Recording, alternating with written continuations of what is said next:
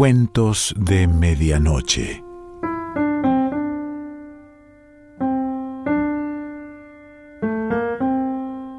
El cuento de hoy se titula Alpiste para codornices y pertenece a Saki.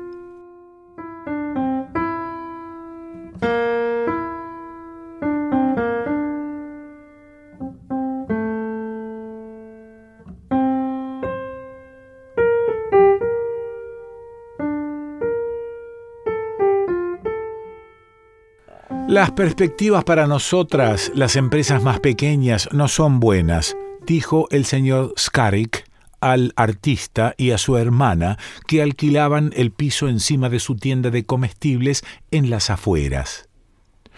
Las grandes empresas ofrecen todo tipo de atracciones a sus clientes y no nos alcanza el dinero para hacer eso, ni aun a pequeña escala, salas de lectura, cuartos de juguetes, gramófonos y Dios sabe qué más.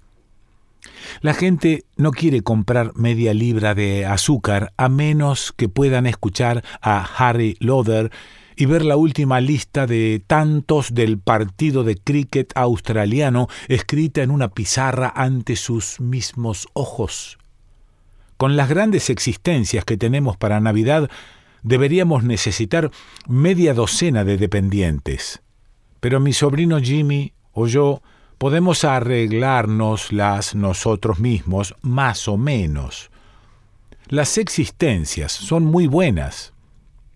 Ojalá pudiera venderlas dentro de pocas semanas, pero lo veo difícil, a no ser que el ferrocarril hasta Londres se atascara durante dos semanas antes de Navidad pensaba en pedirle a la señorita Lefcombe que diera recitales por las tardes.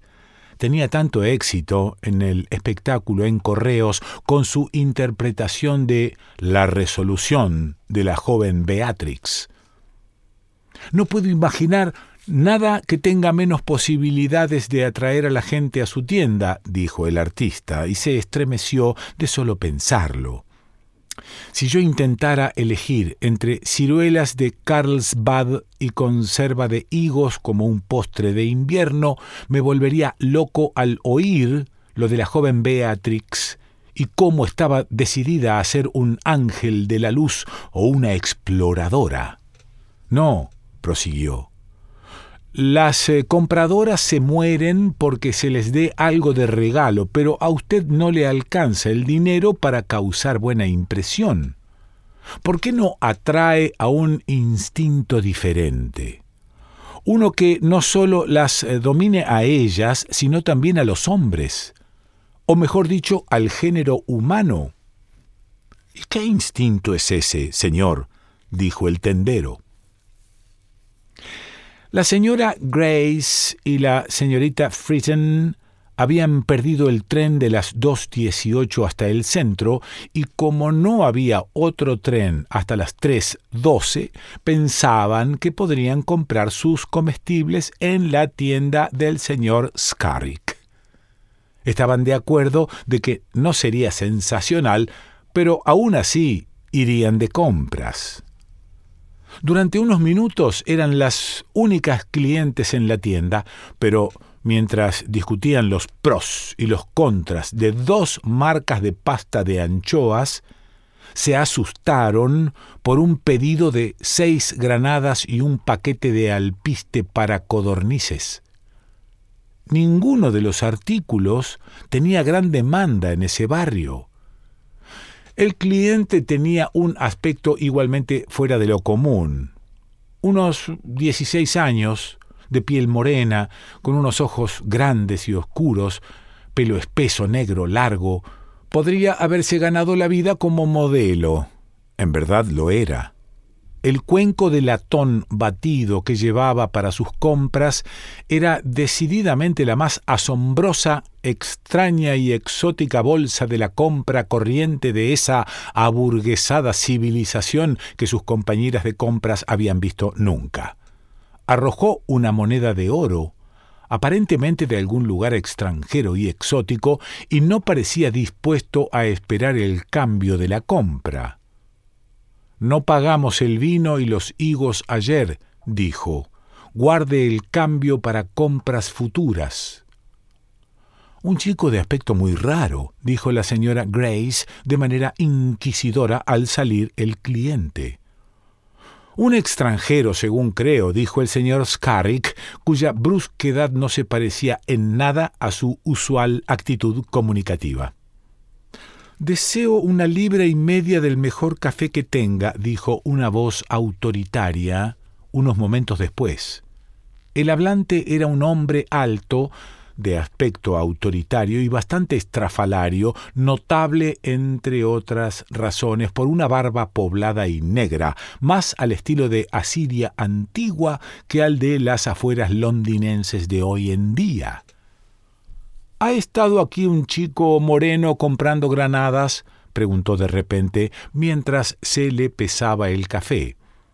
Las dos damas casi se sobresaltan al oír al tendero contestar con descaro eh, Sí, tenemos unas pocas granadas, prosiguió, pero no han tenido mucha demanda.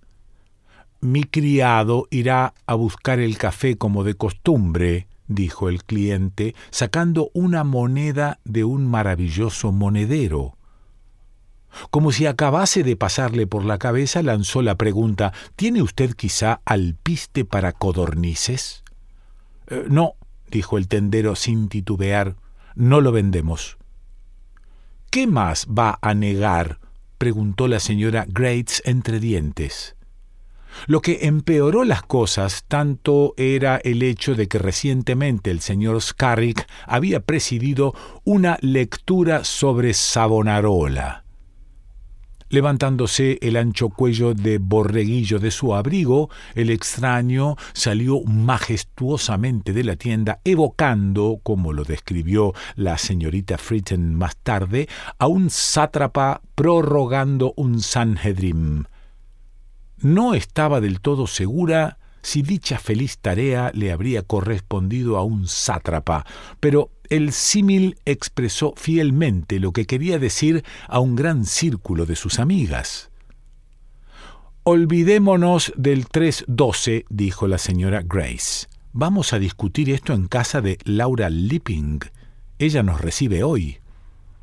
Cuando el chico moreno entró en la tienda con su cuenco de latón, ya había unas cuantas clientes, de quienes la mayoría parecía estar prolongando sus compras como si tuviesen muy poco que hacer con su tiempo. Una voz que se oyó por todas partes de la tienda, quizá porque todo el mundo estaba escuchando atentamente, pidió una libra de miel y un paquete de alpiste más alpiste, dijo la señorita Fritten. O aquellas codornices tienen un apetito voraz, o no es alpiste en absoluto. Creo que es opio, y el hombre con barba es policía, dijo la señora Grace con entusiasmo. No creo, dijo Laura Lipping. Estoy segura de que tiene algo que ver con la corona portuguesa. Más probable será una intriga persa de la parte del antiguo Saha, dijo la señorita Fritten. El hombre con barba apoya al partido del gobierno. El alpiste es una contraseña, claro está. Persia y Palestina son casi vecinas, y se habla de codornices en el Antiguo Testamento, ya saben. Solamente en el contexto de los milagros dijo su bien informada hermana menor. Desde el principio creo que se trata de una aventura de amor. El mozo, que había sido el centro de tanto interés y especulación, estaba a punto de salir cuando Jimmy, el aprendiz y sobrino del señor Scarrick, lo detuvo. Este, desde su puesto detrás del mostrador de queso y jamón, veía muy bien la calle, tenemos unas naranjas jafas muy buenas, dijo de repente, indicando un rincón de la tienda donde se almenaban detrás de una muralla de botes de galletas. Evidentemente esta frase quería decir más de lo que expresaba a simple vista. El chico se lanzó a buscar las naranjas con tanto entusiasmo como un hurón que se había pasado el día cazando sin éxito y que ahora se había encontrado una familia de conejos en su madriguera. Casi al mismo tiempo, el extraño con barba entró en la tienda con aire resuelto y realizó un pedido de una libra de dátiles y una lata del mejor halva de Esmirna. Ni siquiera la más atrevida ama de casa del barrio había oído sobre halva, pero el señor Scarik parecía poder sacar la mejor variedad de Esmirna sin titubear. Podríamos vivir en las mil y una noches, dijo la señorita Fritten excitadamente. Chitón, escuchen, rogó la señora Grace. El chico moreno de quien hablé ayer ha estado aquí hoy. Hay más personas de lo normal en la tienda hoy, dijo el señor Scarrick, pero no me puedo acordar del chico que usted describe. La señora Grace y la señorita Fritten miraron a sus amigas triunfalmente. Desde luego, era deplorable que alguien tratara la verdad como un producto que se había agotado temporal e imperdonablemente, pero estaban satisfechas con que sus palabras vívidas se confirmaran de primera mano. Nunca podré creer lo que dice acerca de la ausencia de colorante en la mermelada, susurró una tía de la señora Grace trágicamente. El extraño misterioso salió. Laura Lipping vio con claridad que una mueca de rabia perpleja se puso de manifiesto detrás de su bigote grueso y de su cuello de borreguillo levantado. Al cabo de un intervalo prudente, el buscador de naranjas salió de detrás de los botes de galletas, al parecer sin haber encontrado naranja alguna que cubriese sus necesidades. Este también se fue, y poco a poco la tienda se fue vaciando de clientes cargadas de paquetes y chismorreo. Emily Yorling recibía a las demás ese día, y la mayoría de las compradoras fueron a su salón. El hecho de ir directamente desde una expedición a las tiendas hasta la merienda era lo que se llamaba por allí el vivir en un torbellino. Al día siguiente, se habían contratado dos dependientes más para la tarde y vendían muchísimo. La tienda estaba abarrotada. La gente compraba y compraba y nunca parecía llegar al final de su lista. El señor Scarrick nunca había tenido tan poca dificultad en convencer a sus clientes en embarcarse en nuevas experiencias con sus compras. Aún las mujeres cuyas compras no ascendían a mucho se entretenían como si tuvieran unos maridos brutales y borrachos esperándolas en casa. La tarde transcurrió sin que nada de particular sucediera y hubo un murmullo marcado de agitación indómita al entrar en la tienda un mozo de ojos oscuros llevando un cuenco de latón. La agitación parecía haber contagiado al señor Scarrick. Abandonando abruptamente a una mujer que hacía preguntas insinceras acerca de la vida del pato Bombay, le cerró el paso al recién llegado que estaba acercándose al mostrador y le dijo, en medio de un silencio de muerte, que se había agotado el alpiste. El chico vio a su alrededor con nerviosismo y, vacilante, se giró para irse. Se le cerró el paso por segunda vez, esta vez por el sobrino, que salió como una flecha detrás de su mostrador y dijo algo acerca de una mejor línea de naranjas. La vacilación del mozo desapareció y prácticamente se escabulló rápidamente hasta la oscuridad del rincón de las naranjas. La mirada del público giró hacia la puerta con expectación y el extraño, alto, con barba, hizo una entrada realmente triunfal. La tía de la señora Grace declaró después que se había encontrado citando el asirio descendió como un lobo a buscar el redil entre dientes, y generalmente la gente le creía. El recién llegado fue parado también, pero no por el señor Scarrick ni por su ayudante. Una mujer cuya cara estaba cubierta por un velo grueso y de quien nadie se había fijado hasta entonces, se levantó lánguidamente desde una silla y los saludó con una voz clara y penetrante. Su Excelencia hace sus compras en persona, dijo. Pido las cosas yo mismo, explicó. Es difícil conseguir que mis criados me entiendan. En un tono más bajo, pero todavía audible perfectamente, ella informó al pasar Aquí tienen unas naranjas jafas excelentes. Luego, con una risa cristalina, salió a la calle. El hombre miró a su alrededor con una mirada fulminante y luego, clavando sus ojos instintivamente en la barrera de botes de galletas, exigió a voz en grito ¿Tiene usted quizás buenas naranjas jafas? Todo el mundo creía que el señor Scarrick iba a negarlo de inmediato. Sin embargo, antes de que pudiera contestar, el mozo se había fugado de su refugio. Sujetando delante de él el cuenco de latón, salió a la calle. Su cara fue descrita después de forma diversa, como una máscara de indiferencia estudiada, como teñida de palidez cadavérica y como ardiente de desafío. Algunas dijeron que sus dientes castañeaban, otras que salió silbando el himno nacional persa.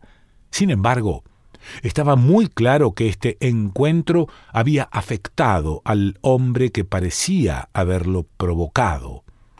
Si se hubiera encontrado enfrente de un perro rabioso o de una serpiente de cascabel, no podría haber tenido más terror. Su aire desenvuelto y de autoridad había desaparecido. En lugar de su paso imperioso, se paseaba de un lado a otro temerosamente, como un animal buscando escapar y desaparecer. Hizo unos pedidos de una manera aturdida y somera, siempre con los ojos clavados en la entrada de la tienda, y el tendero hizo alarde de escribirlos en su libro. De vez en cuando se iba hasta la calle, miraba ansiosamente y entraba deprisa para mantener la ficción de hacer compras. En una de estas salidas no volvió. Había salido deprisa al anochecer y ni él, ni el mozo moreno, ni la dama del velo volvieron a verse entre las multitudes expectantes que seguían congregándose en la tienda del señor Scarrick en los días posteriores. Nunca puedo darles las gracias suficientemente a usted y a su hermana, dijo el tendero. Lo disfrutamos, dijo el artista modestamente. Y en cuanto al modelo, fue un descanso bienvenido del hecho de posar hora tras hora para el Hylas perdido. De todos modos, dijo el tendero, insisto en pagar el alquiler del barbudo. Saki.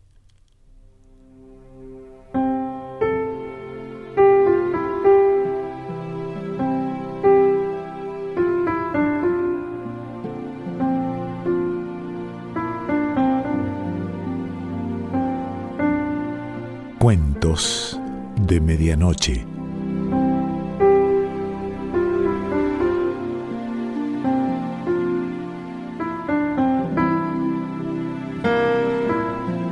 Selección Pancho Mondino. Idea y lectura Quique Pessoa.